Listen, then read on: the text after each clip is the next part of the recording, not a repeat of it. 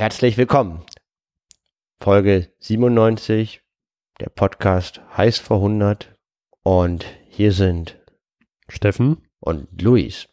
Wir haben heute den 7.10.2018 und von vor 100 Jahren den 7.10.1918.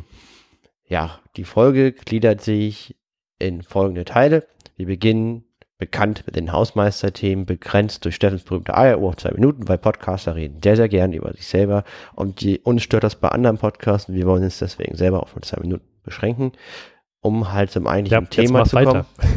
Eben ihr merkt die Gefahr. Weil ich meine, wir haben ja dieses, dieses Hobby nicht ohne Grund gewählt, weil wir gerne reden. Und deswegen müssen Was wir uns kommt beschränken. also nach den Hausmeisterthemen? Und zwar die Ereignisse von vor 100 Jahren. Genau. Da gehen wir die wichtigsten Meldungen durch. Zum Schluss kommt dann der Totholzteil. Ich rede über Harry Graf Kessler und du hast dein Forgotten Voices of the Great War, Max Arthur. Wir beginnen mit den Hausmeisterthemen.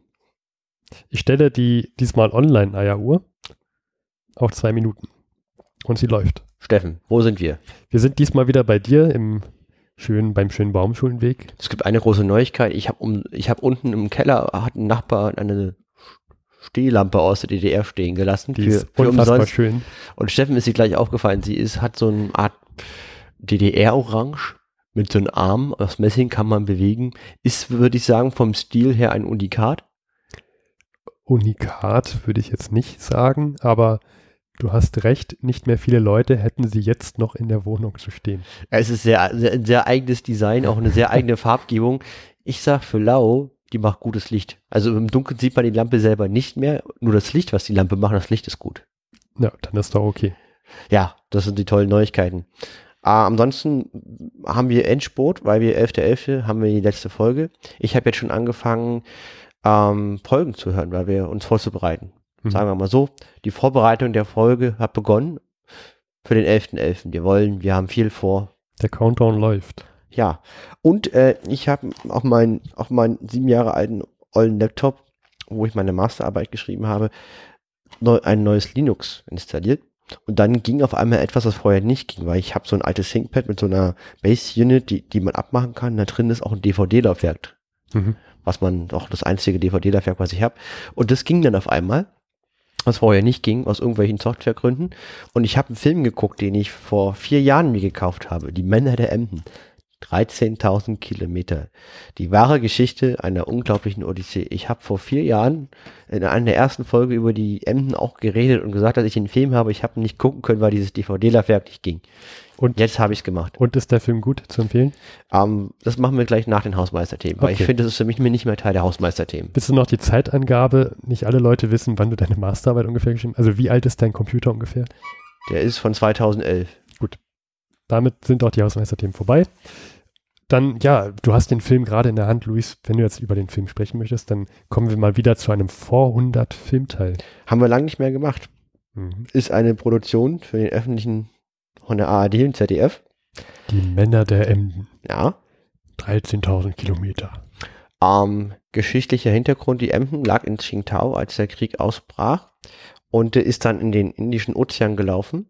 Mhm. Unter anderem, um auch das Geschwader, was halt dann unter Gneisenau und Scharnhorst über den Pazifik gefahren ist, zu den Falklandinseln. Das war so ein großes Geschwader, da gab es auch zwei große Seeschlachten.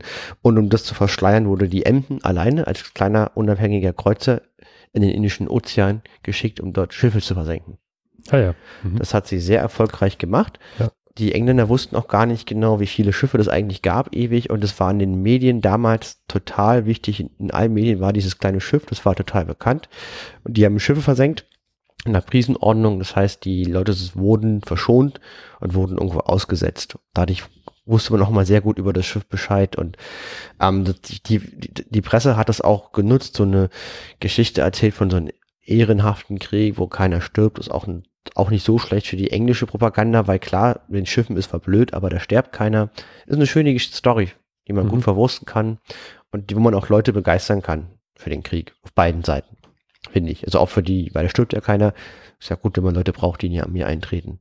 Ja? Und ähm, die Emden wird irgendwann von einem australischen Kreuzer überrascht. Mhm. Dieses Schiff ist der Emden haushoch überlegen, waffentechnisch, und die versenkt das. Bevor aber das Schiff versenkt wurde, wurde durch Zufall ein Kommandotrupp von 50, 60 Leuten auf die Insel gesendet, um eine Funkstation zu zerstören. Und zwar unter Leitung des Kapitänleutnants von Mücke. Ja, der ist auch noch Begriff. Ja, und der war halt auf dieser Insel und dann, als die auf der Insel waren, erscheint dieses andere Schiff aus Australien, versenkt, die Emden, Emden kaputt und die müssen das mit angucken und die bleiben auf dieser Insel. Und überlegen sich, Kacke, was machen wir jetzt? Haben aber diese Funkstation ja anscheinend. Die haben sie kaputt gemacht. Achso. Ist ja auch eine englische. Die, war, ah, achso, die haben die Funkstation kaputt gemacht, der Mücke und, und so. Und Ich die dachte, ich dachte, sie wollten selber jetzt eine errichten, aber okay. nee, die wollten die kaputt machen. Mhm. Sind jetzt mitten im Indischen Ozean irgendwo. Ja, und äh, ja, das war's halt. Da, da gibt's auch keine deutsche Ein Ein Einrichtung oder irgendwas. Und ähm, die haben eine abenteuerliche Reise hinter sich.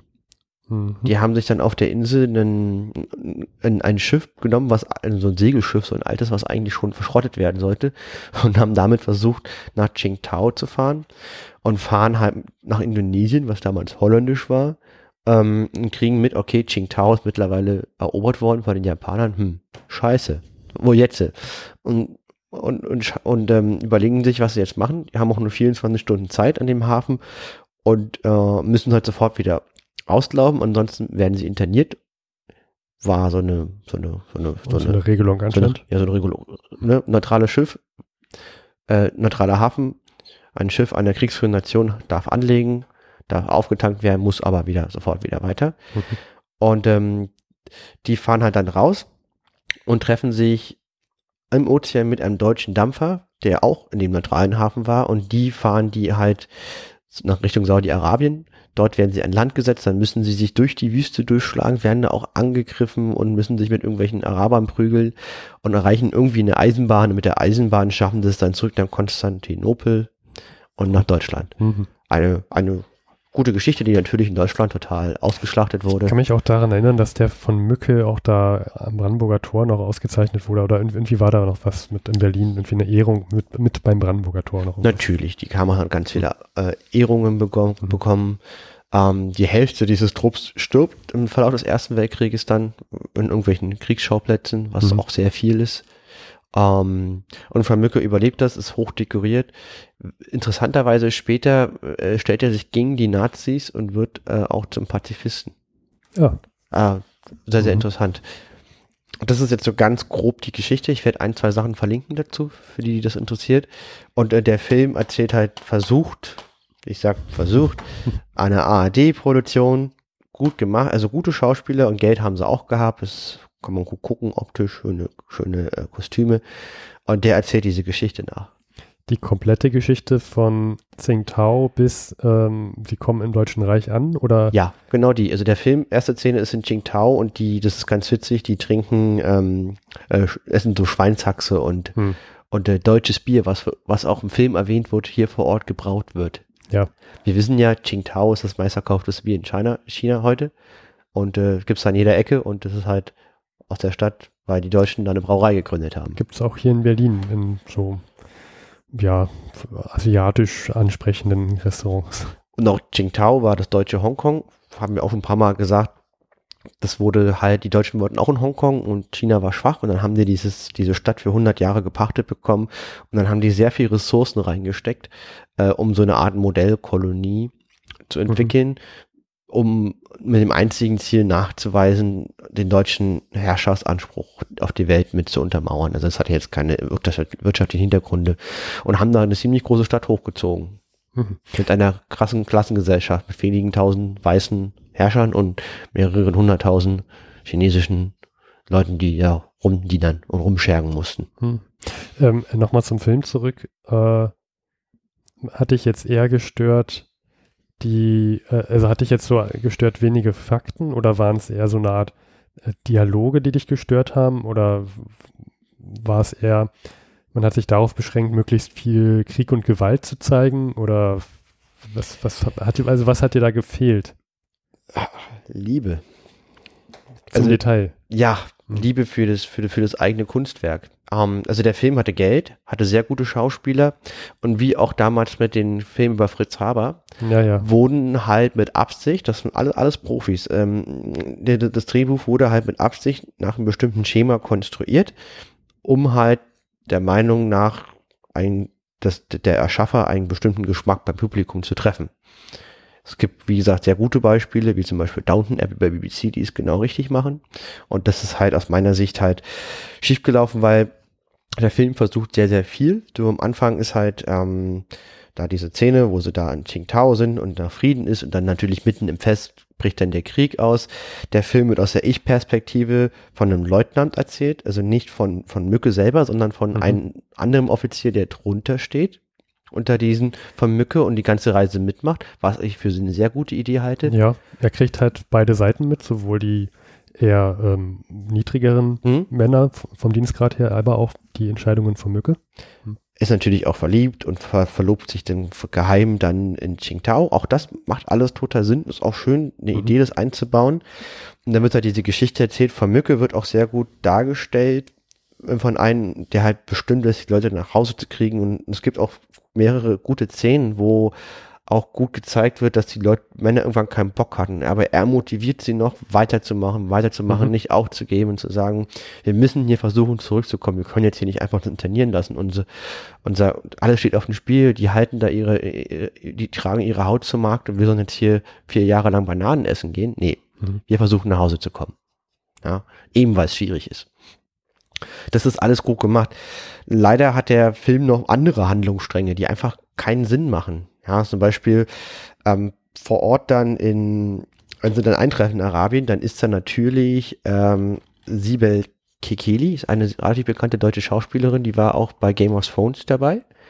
Und die Figur macht für mich überhaupt keinen Sinn, weil die ist dann halt da, spricht natürlich perfektes Deutsch, eine Deutsch-Türkin im echten Leben ähm, und bietet dann an zu übersetzen. Die wird einfach mitgenommen und dann, dann, dann werden die da überfallen und Sepel Kekili äh, da sozusagen als arabische Frau nimmt dann eine Knarre und schießt dann da rum und, und aber diese Figur hat gar keinen Sinn.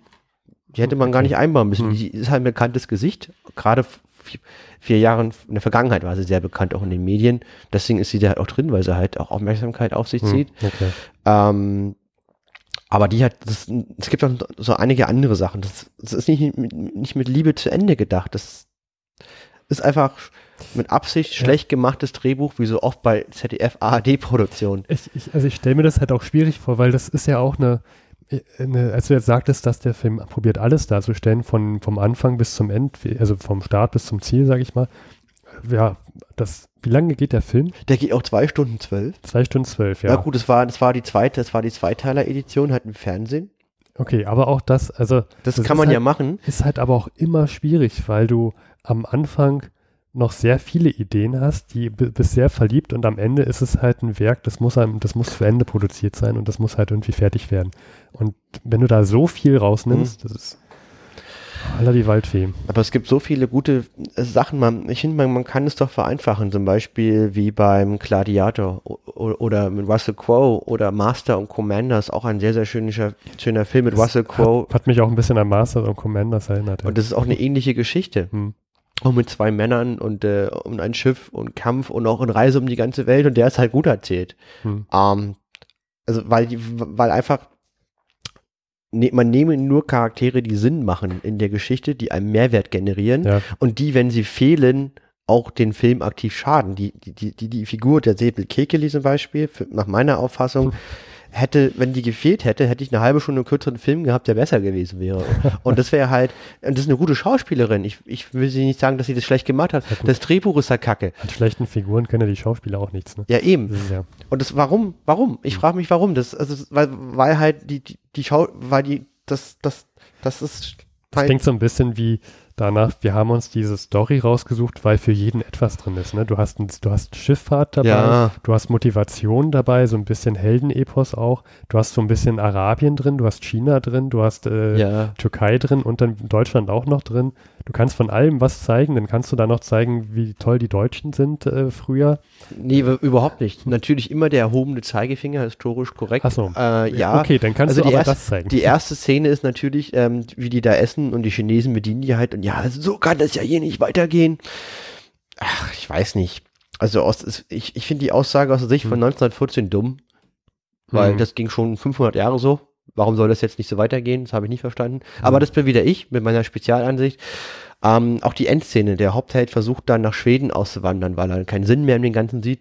Das hat für mich auch gar keinen Sinn gemacht.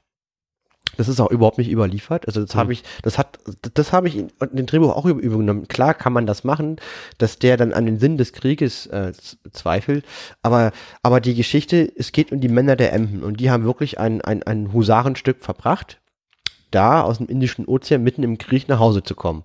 Und ich finde, das ist eine Geschichte, die ist groß genug, dass die in einem Film erzählt werden kann. Und der ganze andere Scheiß kann weggelassen werden. Hm. Ja, und das mit der Liebesgeschichte kann man machen, dann ist ja am Anfang da diese, diese Trauung und zum Schluss heiraten die halt. Ist doch okay.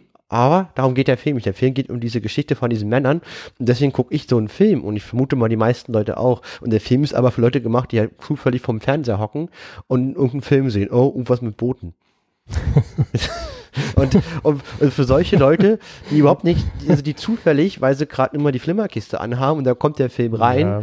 die würden sich jetzt nicht aufregen, weil sie auch nichts erwartet haben. Aber, aber jemand, der gezielt sich diesen Film aussucht, weil er sich dafür interessiert, über was dieser Film geht, Hm. der kann damit aus meiner Sicht nicht glücklich werden. Und dann hat der Film seine Aufgabe verfehlt. Ja, aber das hätte, hätte ja auch gehießen, du hättest mehr so einen dokumentarischen Charakter Nein, erwartet. Master und Commanders im Ersten Weltkrieg hätte ich erwartet. Ah ja, okay.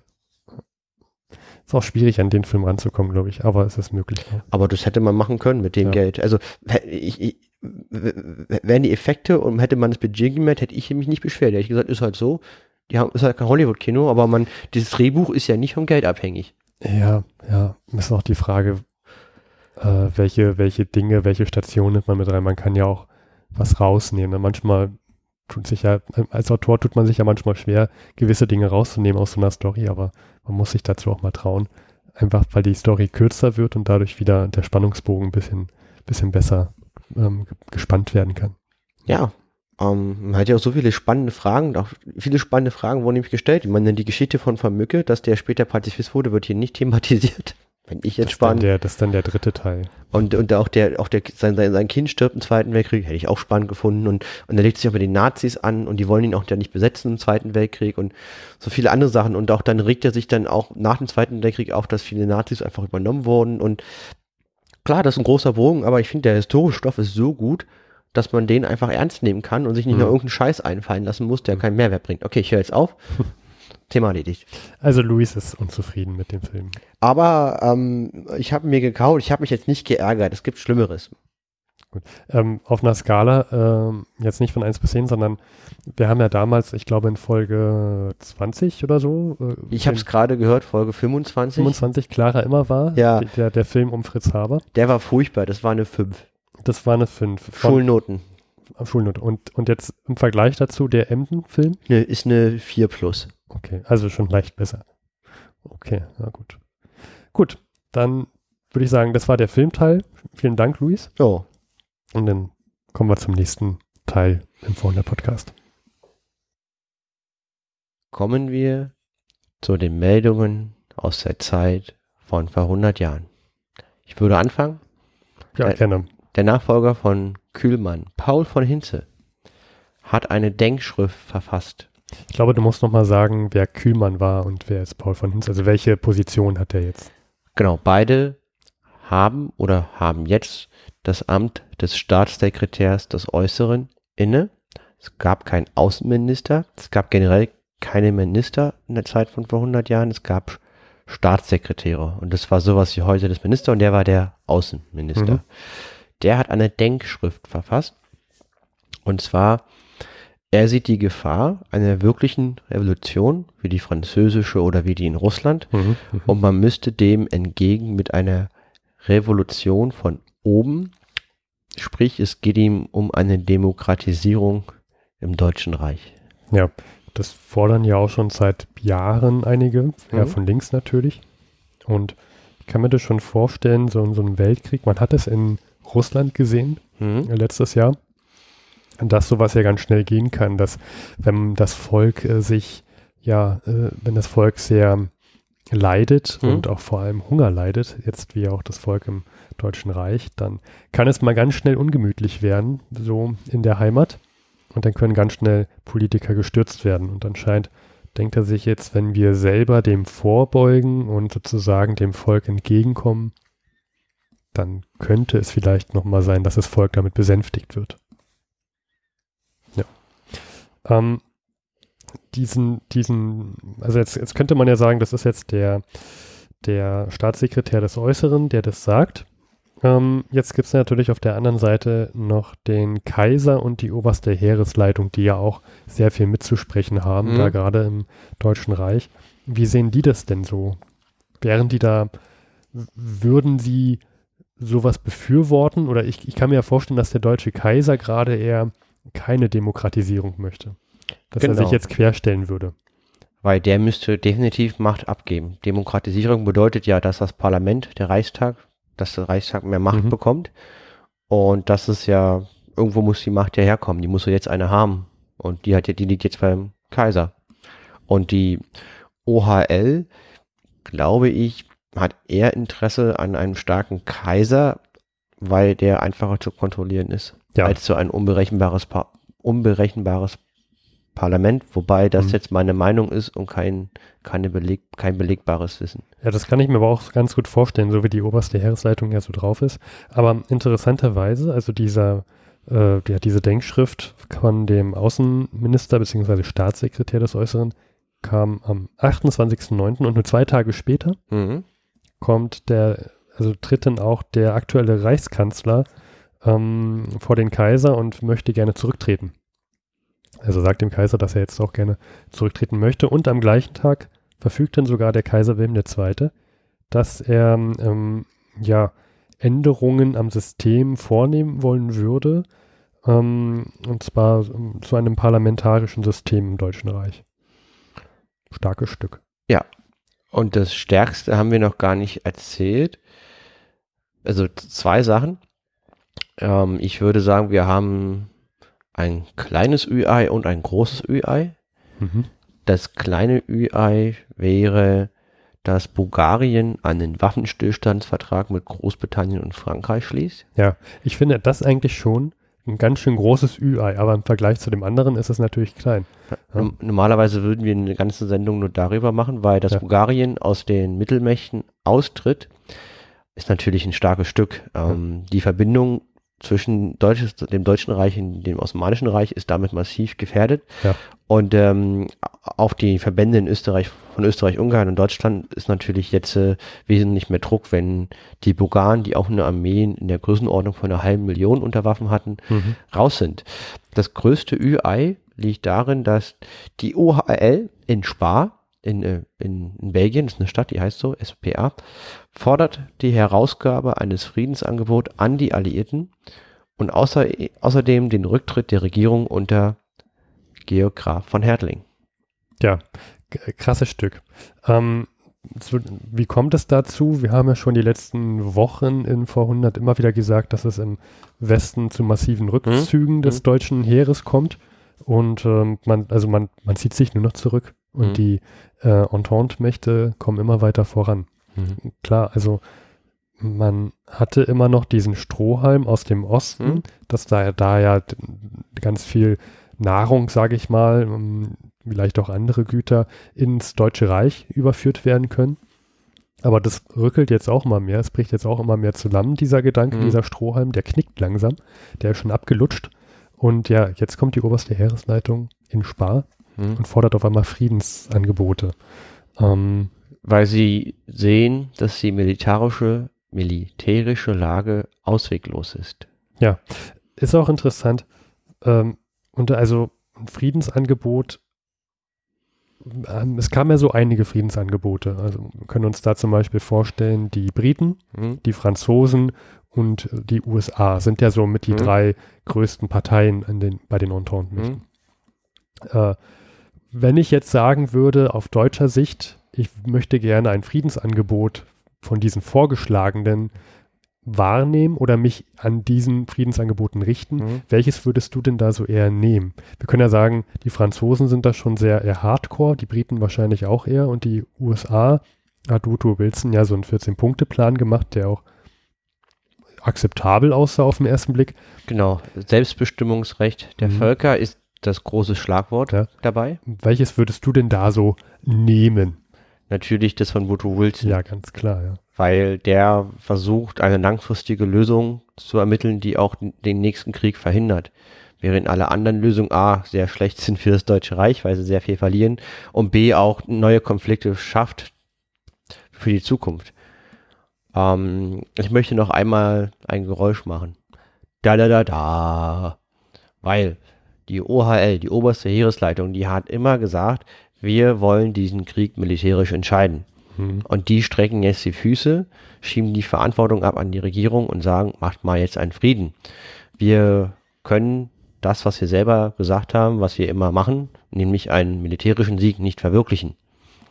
Die Lage ist aussichtlos. Und das von der OHL. Und ähm, hier haben wir den Moment im Weltkrieg, wo wirklich das Ende nahe ist. Also das, wenn die, wenn der Hindenburg und Ludendorff sagen, die Lage ist aussichtslos und liebe Regierung, macht doch immer einen Frieden. Ja, und Regierung tretet auch zurück. Ja. Das ist eine Zeitenwende. Starkes Stück. Und ähm, wir haben ja gesagt, der, dass der Reichskanzler seinen Rücktrittsgesuch vorstellt und es wird auch ein neuer ernannt, das ist denn der Prinz Max von Baden und der kommt dann nämlich genau am 3.10. Mhm. Ähm, 100 Jahre später ist es äh, Tag der deutschen Einheit. Ähm, kommt er nämlich auch dann zu dem Entschluss, auch dieses Angebot von Woodrow Wilson nochmal aufzugreifen und sich eher an dieses Friedensangebot zu wenden. Wie überraschend. Ja. Hast du gut vorher. Genau, deswegen hattest du auch gefragt, ja. Ja, so viel, also das ist das große Ü-Ei, wie du sagtest, Zeitenwende finde ich sehr, sehr treffend. Genau, also es gibt es wirklich, und das Ergebnis ist auch, es gibt ein konkretes Waffenstillstandsangebot von dem Deutschen Reich und Österreich-Ungarn ist dem auch beigetreten. Und ähm, das ist auch sehr stark, weil der 14-Punkte-Plan ist schlecht für Österreich-Ungarn. Weil er redet ja explizit von den Selbstbestimmungsrecht ja. der Völkern, was halt für Österreich-Ungarn sehr ungünstig ist, wenn man sehr viele Völker drin hat, die unabhängig werden wollen. Aber gut, die sind auch mit dabei. Und ähm, ja, das äh, interessanterweise dazu die SPD fand ich auch nicht schlecht, dass sie sagt, ähm, ja, also wir, wir erklären hier, dass wir das Selbstbestimmungsrecht von slawischen und romanischen Nationen anerkennen und ähm, jetzt funktioniert irgendwie gerade rein. Ja, ich habe nur, ich habe ich habe nur einen kleinen Beitrag gelöscht, der doppelt war. Lass dich nicht verwirren. Und auf einmal lese ich nicht mehr meine Notizen. Jedenfalls die SPD erklärt, dass sie den, die deutsche SPD erklärt, dass sie die Selbstbestimmungsrecht der slawischen und romanischen Nationen anerkennt. Ja, und dass ähm, sie zustimmt, dass Österreich-Ungarn umgewandelt werden soll in so eine Art Föderation von freien nationalen Gemeinwesen. Das finde ich ja schon schön, dass die SPD das, also sich dazu bereit erklärt, das anzuerkennen. Und jetzt geht es noch weiter. Die Christlich-Soziale Partei Österreich bekennt sich in einer Erklärung zu den wesentlichen Programmpunkten der Sozialistischen Partei. Das heißt, die, also die Sozis, das Äquivalent der deutschen Sozis, die Ösi-Sozis, erklären mhm. sich bereit zu sagen, ja, mit dieser Föderation und mit dem Gemeinwesen, das sehen wir auch so.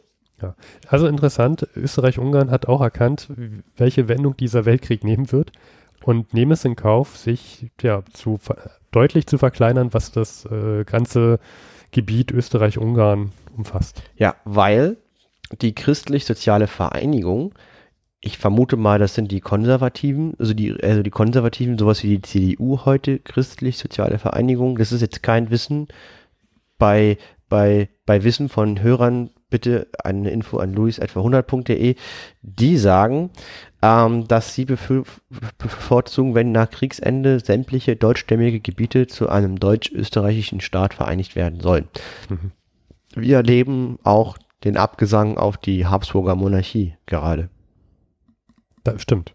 Ja. Weil wenn das nicht mehr, steckt da mit drin. wenn nicht mal die eigenen Parteien diesen Staat, so wie er ist, am Weiterleben halten wollen. Klar, äh, die, die, die, die Sozis, die Sozialisten sagen, wir wollen so eine Art Mini-EU haben.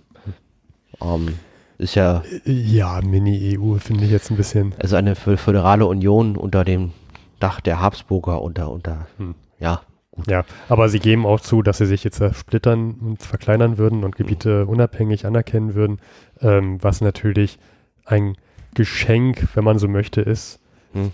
zu diesem 14-Punkte-Plan von Woodrow Wilson, der ja genau sagte, wir möchten hier auch unabhängige, eigenständige Nationen haben. Ähm, das ist natürlich so eine, also so eine Art, wir bekennen uns zu diesem 14-Punkte-Plan, mhm. wir, wir akzeptieren das hier, ähm, wir halten die Hände offen, kommt uns jetzt entgegen. Also das ist jetzt ein Angebot hm. von sowohl vom Deutschen Reich, jetzt auch von Österreich-Ungarn. Und jetzt müssen wir die Antwort abwarten von den Entente-Mächten. Ich würde es noch einmal zusammenfassen wollen.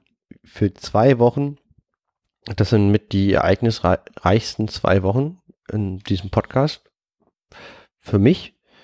Und ähm, vom Tempo der historischen Entwicklung aus betrachtet, wir haben drei Hauptmeldungen. Bulgarien ist raus, hat Frieden, der Staat hat Frieden geschlossen mit der Entente. Mhm. Die OAL hat erkannt, militärisch wird dieser Krieg nicht mehr gewonnen und schiebt den schwarzen Peter auf die zivile Regierung über, die jetzt irgendwie dafür sorgen müssen, dass es Frieden gibt. Mhm. In Österreich, Ungarn erkennen sogar die eigenen Parteien, dass, ähm, dass der Staat, so wie er ist, nee, oder eigene Parteien in Österreich, Ungarn haben Pläne, diesen Staat massiv zu verändern, föderaler zu gestalten, sogar Teile auszugliedern. Mhm, mhm. ähm, da bahnt sich auch Großes an. Drei Sachen. Genau. Gut. So viel zu den Themen heute von vor 100 Jahren. Kommen wir zum Totholzteil. Ich habe wieder Harry Graf Kessler mitgebracht, den James Bond aus der Zeit von vor 100 Jahren etc. etc. Etc. kennt ihn nicht, bla bla bla. Genau. Genau, den Tausendsasser.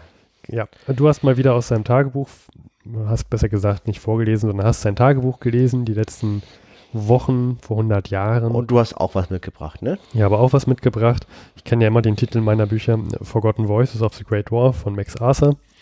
Ähm, du fängst an. Ja, würde ich sagen. Ich habe wieder die zwei Wochen aus seinem Leben durchgelesen. Äh, er hat viel geschrieben. Er, er, er, seine Sätze werden merklich kürzer und mhm. hektischer. Ich bin auch gespannt, was er so sagt, weil er ja auch einer dieserjenigen ist, die, die sich an diesem Strohhalm Osten festhalten und glauben, dass das noch die Wende sein könnte. Ja, ich kann nur sagen, es ist anders als sonst, was er schreibt. Es gibt keine seitenlangen Eposteln über irgendwelche Theatertheorien oder Kunstausstellungen, sondern auch keine Schildkröten. Es ist wesentlich kürzere Sätze und wesentlich prägnanter. Interessant. Ähm, wir beginnen in Leipzig am 22. Oktober 1918. Er trifft einen Haufen Freunde und ähm, geht mit denen essen. Ähm, und redet mit denen. Ich würde das alles jetzt erstmal überspringen, um zu den entscheidenden Teilen zu kommen, die ersten drei, vier, fünf Tage. Moment, kannst du nochmal die, also 22. Oktober 1918 oder September? September. September. Hm. Es ist der September, du hast recht.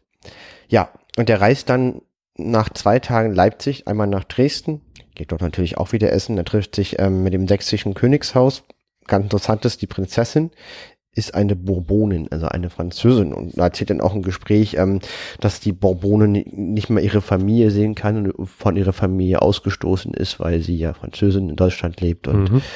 ähm, auch ein sehr interessanter Aspekt, den ich aber auch überspringen würde, weil er fährt dann nach Berlin, trifft sich in der deutschen Gesellschaft und ähm, trifft sich mit dem Unterstaatssekretär Müller, SPD-Mitglied, und der sagt, Trübsal überall. Zitat.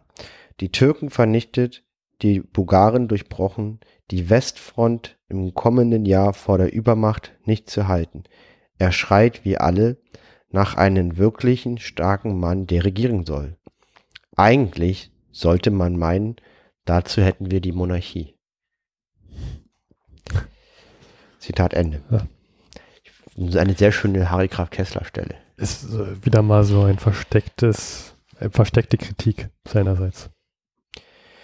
Ja, ähm, das ist aber, das Thema zieht sich durch. Ähm, Leute sind unsicher, sie spüren, dass es schlecht ist und sie wünschen sich eine neue starke Führung. Und eigentlich wäre das die Aufgabe genau eines Kaisers. Dafür hat man ja so jemanden, so einen Staatsoberhaupt, der in, in Krisenzeiten der Nation Halt gibt. Das ist ja der Mehrwert von der Monarchie für mich und schnelle Entscheidungen trifft und eine Strategie vorgibt, dass man handlungsfähig bleibt. Ja, das wäre für mich jetzt ein Mehrwert von der Monarchie. Ja, es ist halt immer die Frage, ob bei so einer Monarchie ist ja aus, aus bestimmten Gründen kommt ja, kommt ja der Nachwuchs an die Spitze. Ob der halt so geeignet und ist. Und ob der immer ob der Nachwuchs immer die passendste Wahl für die Leitung hm. wäre, andere Frage. Das ist wieder das Problem der Erbfolge. Mehrwert ja. ist wiederum, man hat keinen Bürgerkrieg, ansonsten prügeln sich alle, wer der neue König wird.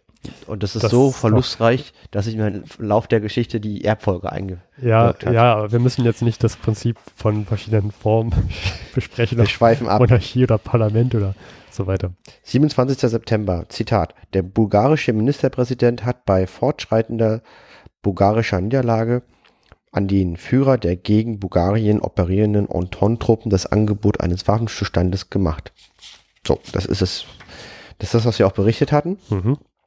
Ähm, da schreibt auch keine Wertung rein, ja? Äh, die Lage ist noch unklar. Ähm, er sagt angeblich, war das eine Einzelhandlung und man ist sich noch nicht ganz sicher, ob es eine Einzeltat war und die haben noch die Hoffnung, also hier ist er noch relativ ruhig, dass man die vielleicht nochmal umstimmen kann. Mhm.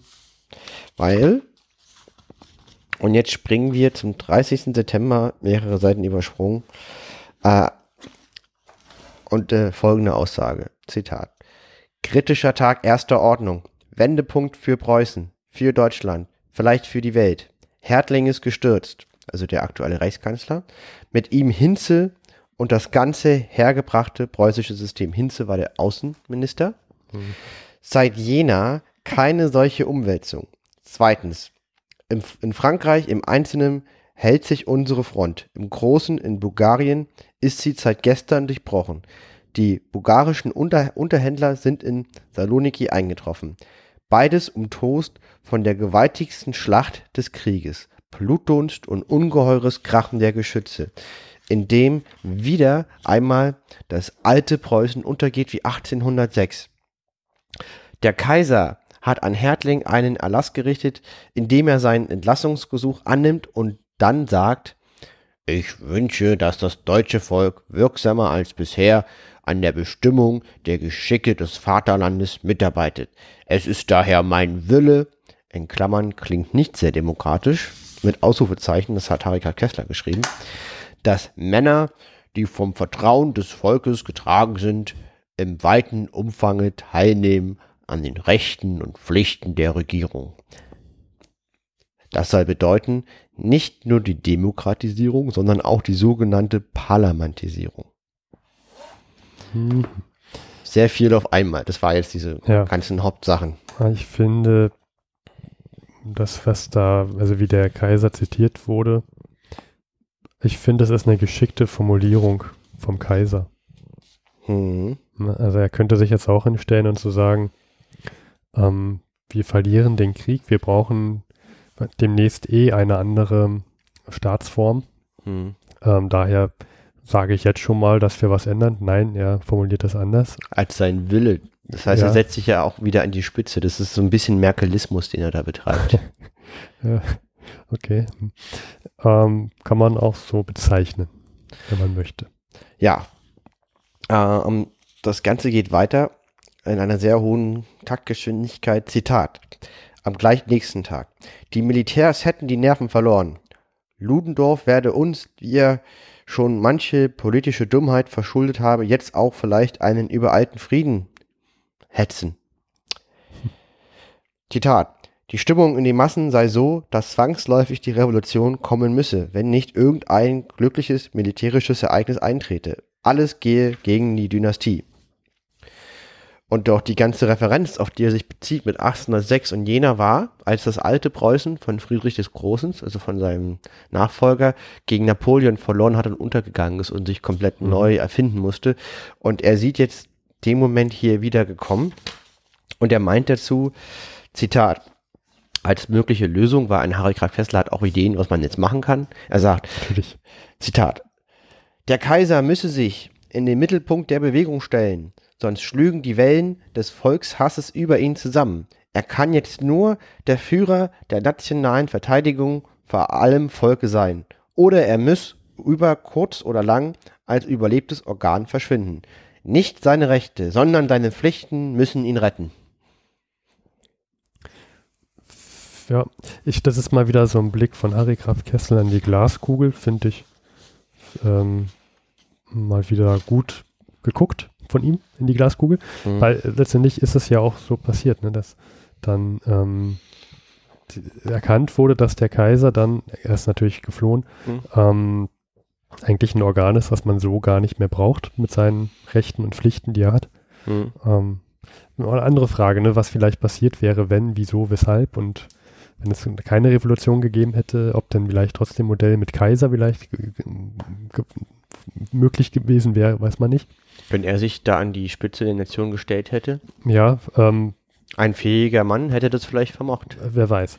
Aber ja. ein fähiger Mann wäre wär auch nicht da, wo er jetzt ist. Ja, das ist auch wieder. halt hätte, ja. wäre, wenn. Ja. Aber äh, schön, schön auch dieses, ähm, dass das sonst, also wenn er sich jetzt nicht hinstellt, dass es sonst auch eine Revolution kommen kann, auch von unten, mhm. ähm, bei der er dann einfach auch überflüssig sein wird. Ja. Genau, so sehr präzise mhm. die Situation nochmal beschrieben, also auch mit tagesaktuellem Blick von einem Zeitgenossen, mhm. wie sie auch später von Historikern wiedergegeben ja. wurde. Allerdings, äh, also wo ich ein bisschen schmunzeln musste, natürlich aus unserer Sicht von heute, dieses äh, Ludendorff ist, reagiert viel zu hektisch und hasst, äh, also viel zu hektisch. Ähm, also klar, da ist natürlich bei, bei ähm, Harry Graf Kessler Wissen nicht da, was, was 400 Jahre später natürlich haben über die Situation mhm. vor Ort. Ist auch interessant. Ne? 4. Oktober 1918 in Bern. Und zwar, er, er reist auch wieder in den letzten Tagen ist er wieder in die Schweiz gefahren und trifft sich dort mit seinen bekannten Vorgesetzten, nämlich Romberg. Zitat, 4. Oktober, Eintrag, Tagebuch. Furchtbarer Abend bei Romberg. Er vertraute mir vor dem offenen Holzfeuer in seinem Arbeitszimmer, dass unsere Regierung offiziell den Präsidenten Wilson um Einleitung von Friedensverhandlungen aufgrund seiner Bedingungen ersucht habe. Mit anderen Worten, wir haben kapituliert ohne Vorbereitung, ohne Tastversuche. Plötzlich Debüt en blanc und en bloc. Also plötzlich Debüt en blanc, also weiß, ohne, ohne, ohne, ohne Hinterkarten und komplett plötzlich. Wilson wird entweder ablehnen oder erniedrigende Bedingungen stellen. Zumindestens dass wir vorerst unsere Truppen aus den besetzten Gebieten zurückziehen. Mhm. Ja, man gibt seine Trümpfe auf. Da hat er recht.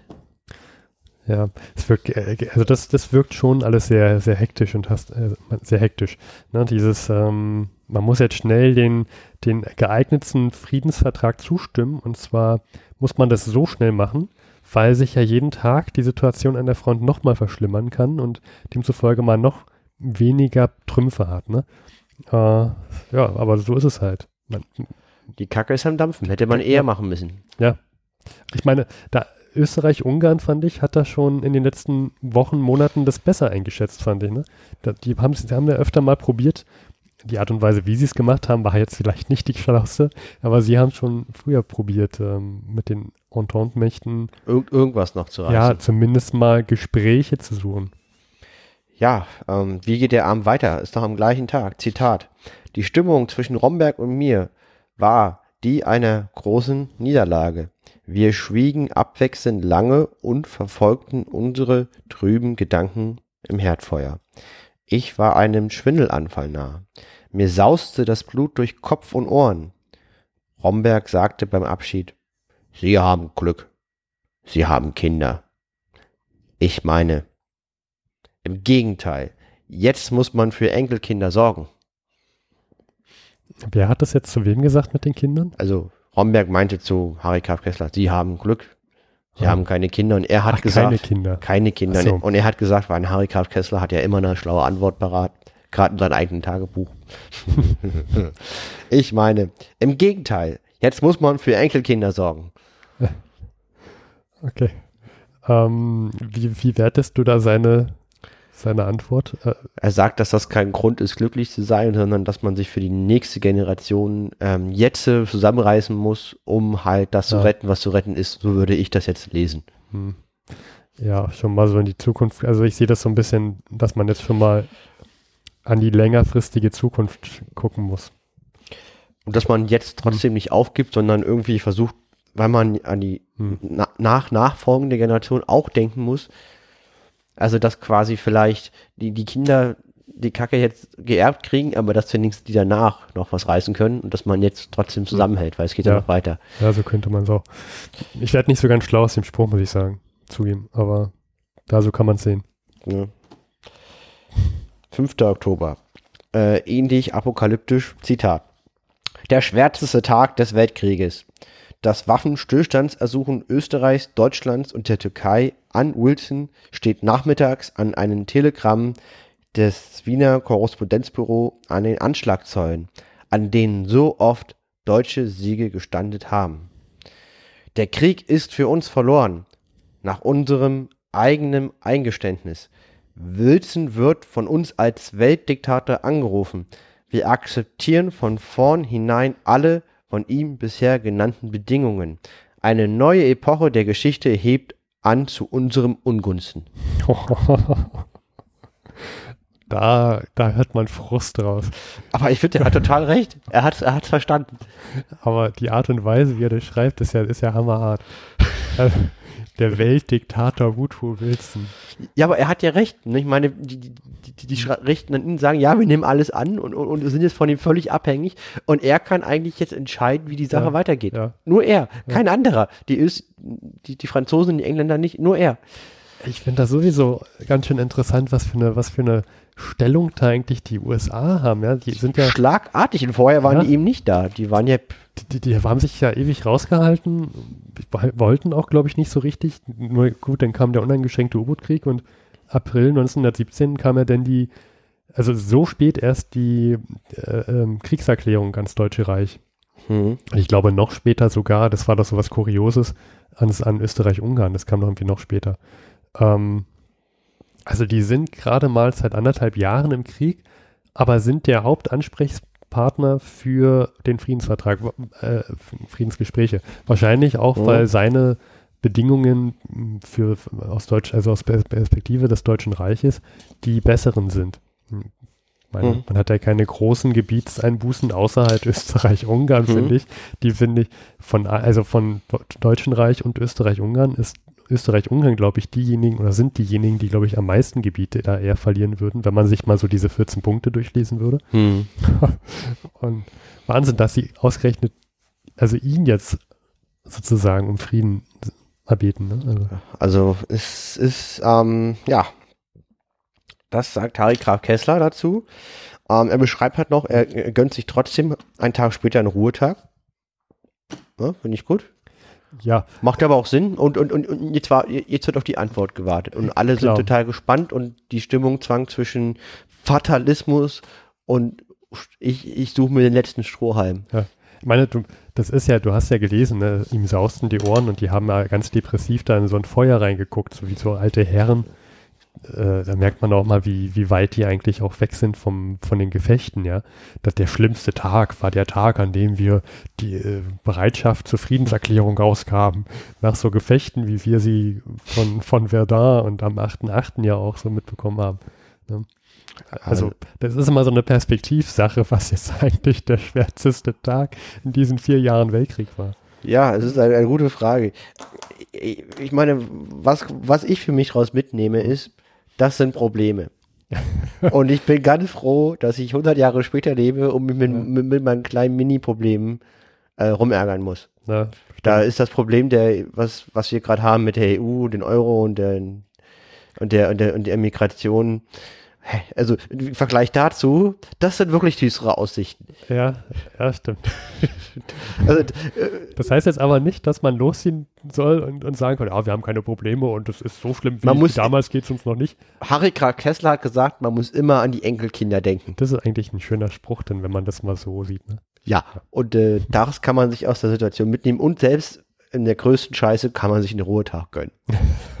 Stimmt, das ist schön. Also das ist jetzt das, was, was man daraus, was ich persönlich für mich daraus gezogen habe. So, gerne kann jemand mir seine Meinung dazu mitteilen, ob er das anders sieht oder was anderes daraus mitnimmt. Und das wäre ein für mich ein etwas ereignisreicher Harry Kraft Kessler Teil, der jetzt Schluss ist. Und äh, ich melde mich wieder in zwei Wochen mit dem Ergebnis, äh, was die Entente jetzt mit dem Angebot macht. Und vielleicht mit einem ausgeruhten Harry Kraft Kessler. Ja, sehr schön. Danke, Luis. Ich, sehr unterhaltsam.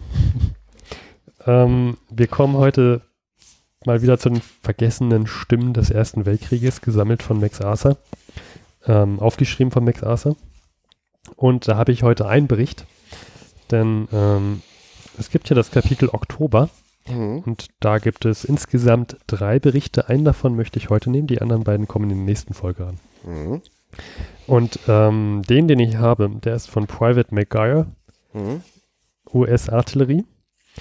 Und dieser Private McGuire, der scheint sehr spät ähm, auch zu der Front mal zu kommen. Mhm. Denn er sagt, dass er hier, also der Eintrag ist vom Oktober, er kommt also an in einem Ort oder Stützpunkt namens, namens Wilsey äh, South Tray.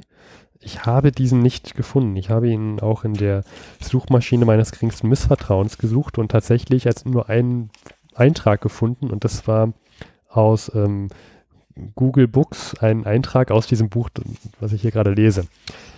Ja, tolle, toller Fund. Ne? Ich bin vielleicht der ich Meinung, bin beeindruckt. Es könnte sich vielleicht um einen falsche, äh, falsch erinnerten Ort handeln oder sowas, ich weiß nicht. Es klingt jeweils so, als ob er da ankommt. Das scheint so eine Art Ankunftspunkt zu sein. Und danach kommt er sofort an die Front und sagt, äh, dass er sich so die Front nicht vorgestellt hat. Denn alles, was er dort gefunden hat, hat ihn erstmal so eine Art ähm, kalten Schauer über den Rücken laufen lassen. Ähm, überall nur Schlamm, umgefallene Bäume und ein Haufen tja, toter Körper liegen da. Und das äh, hat er sich so nicht vorgestellt an der Front. Da sagt man dann zu sich selber, wenn man das so liest, ja, da hat die Propaganda gut gewirkt. Und er sagt jetzt, was er da so erlebt hat und dieser ganze Schlamm, der war halt so gewaltig, dass sie sehr große Probleme hatten, vorzukommen. Und sie hatten sich an der Front positioniert mit ganz großen ähm, Kanonenwaffen, die sie erstmal durch diesen ganzen Schlamm ähm, bewegen mussten. Da haben ihnen dann irgendwelche Transporter anscheinend auch geholfen. Und damit man mal so ein Gefühl bekommt, wie groß so eine Kanone war, die Geschosse für die Kanone waren 200 Pfund schwer. Das ist schwer. Ja. 100 Kilo roundabout.